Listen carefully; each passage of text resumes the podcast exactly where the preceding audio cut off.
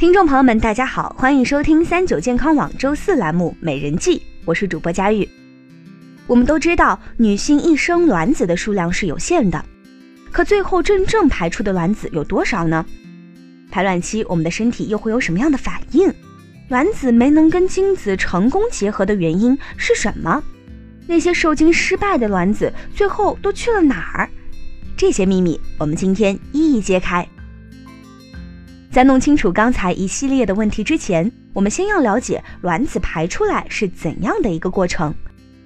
卵泡在卵巢中慢慢长大，最终变成卵子，但能够被养大并成熟的卵子非常少，绝大多数都夭折在成长的过程中。妇产科医生表示，卵巢就像一个养卵泡的池子，原始卵泡从胎儿时期的几百万个，出生后减少到约两百万个。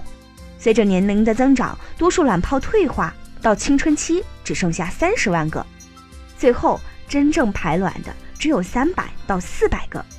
绝经后，卵巢不再排卵，而这也是为什么女性一生卵子数量有限。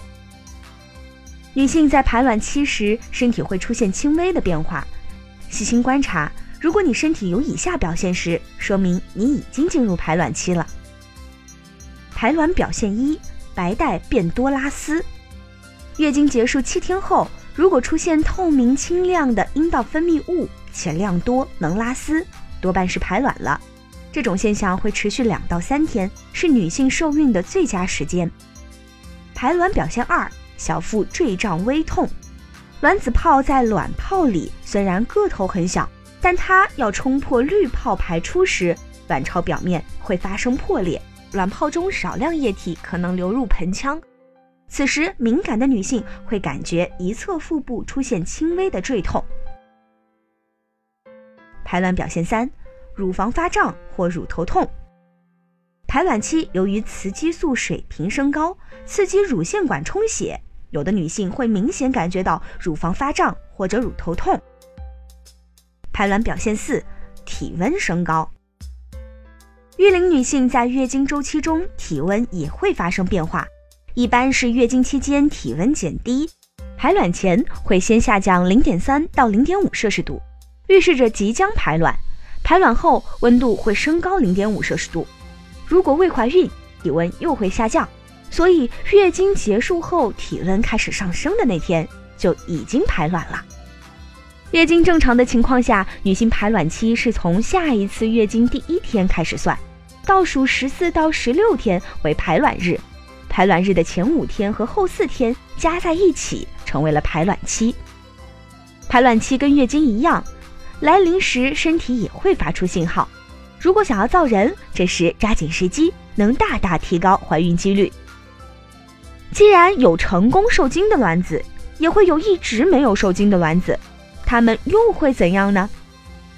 有的卵子成熟后，不管怎么努力都冲不破卵泡，无法排出，最后死在卵泡里。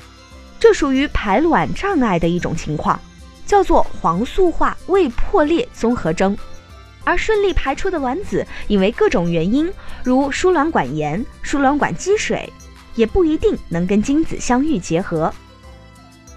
没有受精的卵子都去了哪儿？会随着月经排出去吗？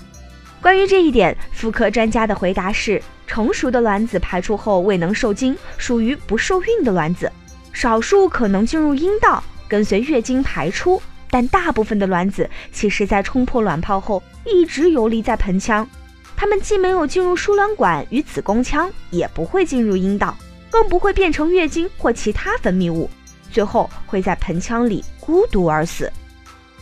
不过，卵子的死亡丝毫不影响月经。只要女人还有排卵功能，排卵前卵巢分泌雌激素，子宫内膜逐渐长厚；排卵后，卵巢慢慢形成黄体，开始分泌孕激素。孕激素会让子宫内膜的发育从增生期转化为分泌期。当黄体萎缩了，雌激素和孕激素便会撤退，两种激素一减少，使得原本长厚的子宫内膜发生周期性变化。只要有排卵，子宫内膜就会脱落，就会来月经。